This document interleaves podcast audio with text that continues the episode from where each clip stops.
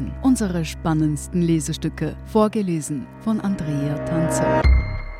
Heute die ersten 40 Tage auf dem Mars von David Rennert. Eine Pause war dem neuen Mars-Rover der US-Weltraumbehörde NASA nicht vergönnt. Aber er heißte auch Perseverance, auf Deutsch Ausdauer. Rund 480 Millionen Kilometer hat der Hightech-Roboter in nur fünfeinhalb Monaten zurückgelegt, ehe er am 18. Februar erfolgreich auf dem roten Planeten landete. Kaum war der Höllenritt durch die dünne Marsatmosphäre überstanden und der Rover hatte Marsboden unter den Rädern, ging es weiter. Auf erste Systemchecks der wichtigsten Funktionen und Instrumente folgte ein Test nach dem anderen. Der rund eine Tonne schwere Rover begann damit, seine neue Umgebung zu untersuchen und Daten zur Erde zu schicken. Dabei gab es auch bereits einige Premieren und auch erste Erkenntnisse. Perseverance wissenschaftliche Hauptmission hat noch nicht begonnen. Die Vorbereitungen dafür laufen derzeit auf Hochtouren. Sein Labor umfasst sieben wissenschaftliche Instrumente, 23 Kameras und einen Laser. Die Ausrüstung muss kalibriert und ausgiebig getestet werden, ehe es richtig losgeht. Erste Aufnahmen der Umgebung erreichten die Erde aber schon kurz nach der Landung. Inzwischen hat Perseverance auch kleine geologische Untersuchungen durchgeführt. So identifizierte der Rover Gesteinsbrocken, deren Zusammensetzung irdischen Vulkangestein ähnelt. Außerdem konnte er Erosionsspuren nachweisen, die von Wind und Wasser stammen. Das ist zwar keine wissenschaftliche Sensation, bei Marsforschern und dem NASA-Missionsteam auf der Erde dürften die Daten aber für Erleichterung gesorgt haben. Sie zeigen nicht nur, dass Perseverance-Instrumente tadellos funktionieren, sie bestätigen auch, dass sich der Rover auf wissenschaftlich interessanten Terrain befindet. Bisher läuft alles ausgesprochen gut. Die Daten sind vielversprechend, sagte der Geochemiker Ken Farley vom California Institute of Technology, der wissenschaftliche Leiter der Mission. Auch in technischer Hinsicht hat bisher alles reibungslos geklappt. Anfang März absolvierte Perseverance seine erste Ausfahrt. 6,5 Meter rollte er in gut 33 Minuten über Staub und Geröll.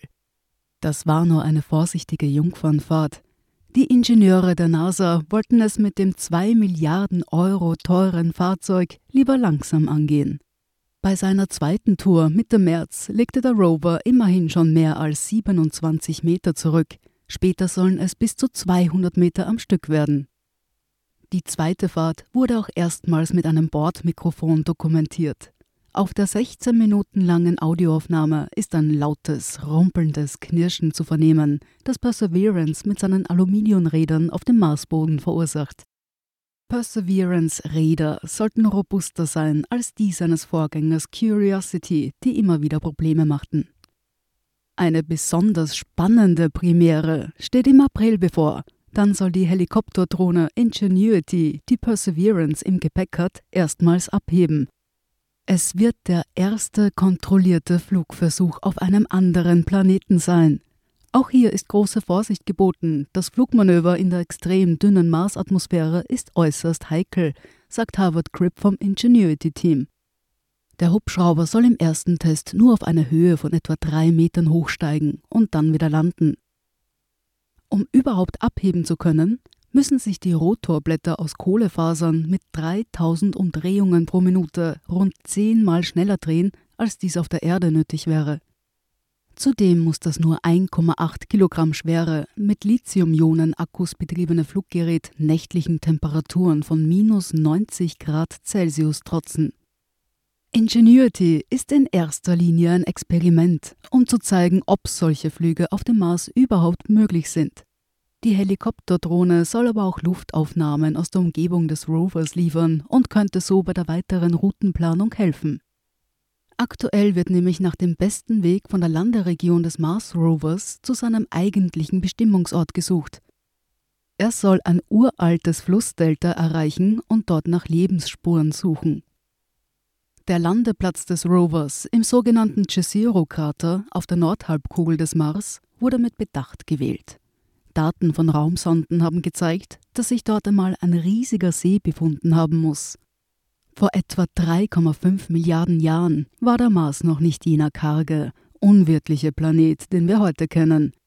Damals war unsere Nachbarwelt noch von einer dichten Atmosphäre geschützt und beherbergte flüssiges Wasser auf der Oberfläche.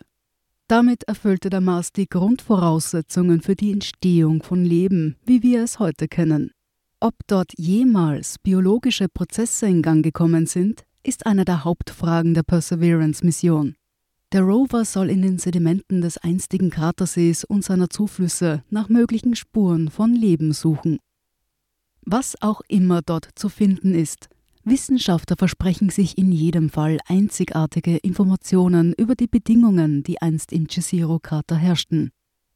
Im Gegensatz zur Erde ist die Oberfläche des Mars noch viel ursprünglicher erhalten geblieben und ermöglicht damit einen Blick weit zurück in die Vergangenheit. Das Flussdelta, das Perseverance untersuchen soll, erscheint besonders interessant.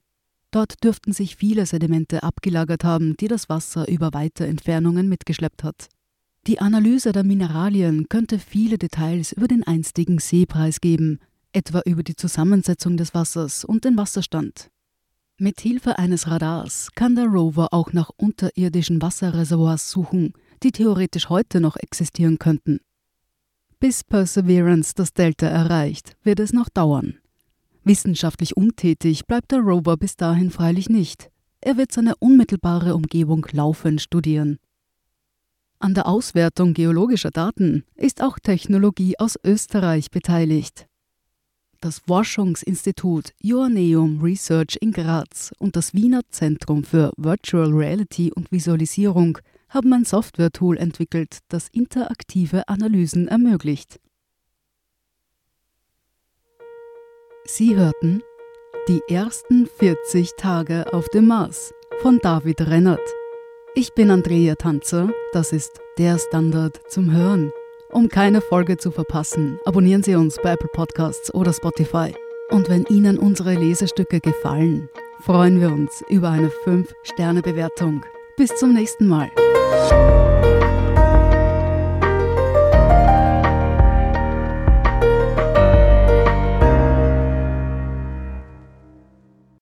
Guten Tag, mein Name ist Oskar Bonner.